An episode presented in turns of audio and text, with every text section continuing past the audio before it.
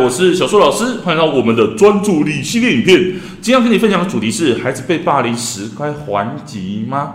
请你这样跟孩子沟通哦。我们之前影片分享完之后，针对每一个霸凌当下的不同角色做分析完，有家长就跟我说：“那孩子他被霸凌的时候该还击吗？”那我的经验分享是，如果被逼到退无可退，感受到自己的生命安全都已经受伤、受到威胁，甚至侵犯到自己身体的时候，就该反击。我常常在教室里面就跟孩子在分享的是，今天你要在这个世界上学会的是保护自己。小树老师不是永远都在你身边呐。今天在学校，如果我看见你被人家欺负了，我当然可以第一时间去保护你，去制止这件事情发生呐。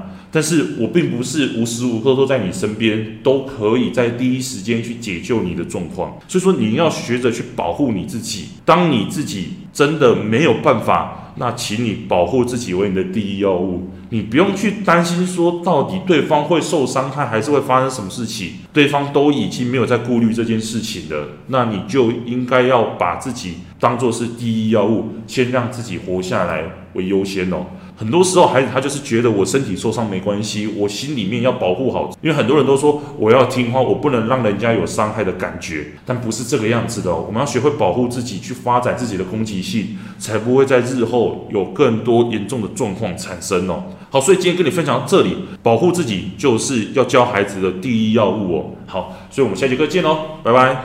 为了要解决孩子的情绪问题、学习问题。课业问题，甚至是专注力问题，你想要获得更多的免费教学影片吗？欢迎加入到我们的 LINE 大小数教育学院里面，搜寻 LINE ID 小老鼠九七九 dxwrf，我们会给你更多详细的影片内容。加入后，点选我们的课程资讯。还会给你完整的购课连接，让你完整的解决孩子的学习状况哦。那现在购买我们的课程，我们还赠送专属小树老师的私赖群组，让你有任何的问题都可以在里面问到宝、问到爽，而且还不限时间哦。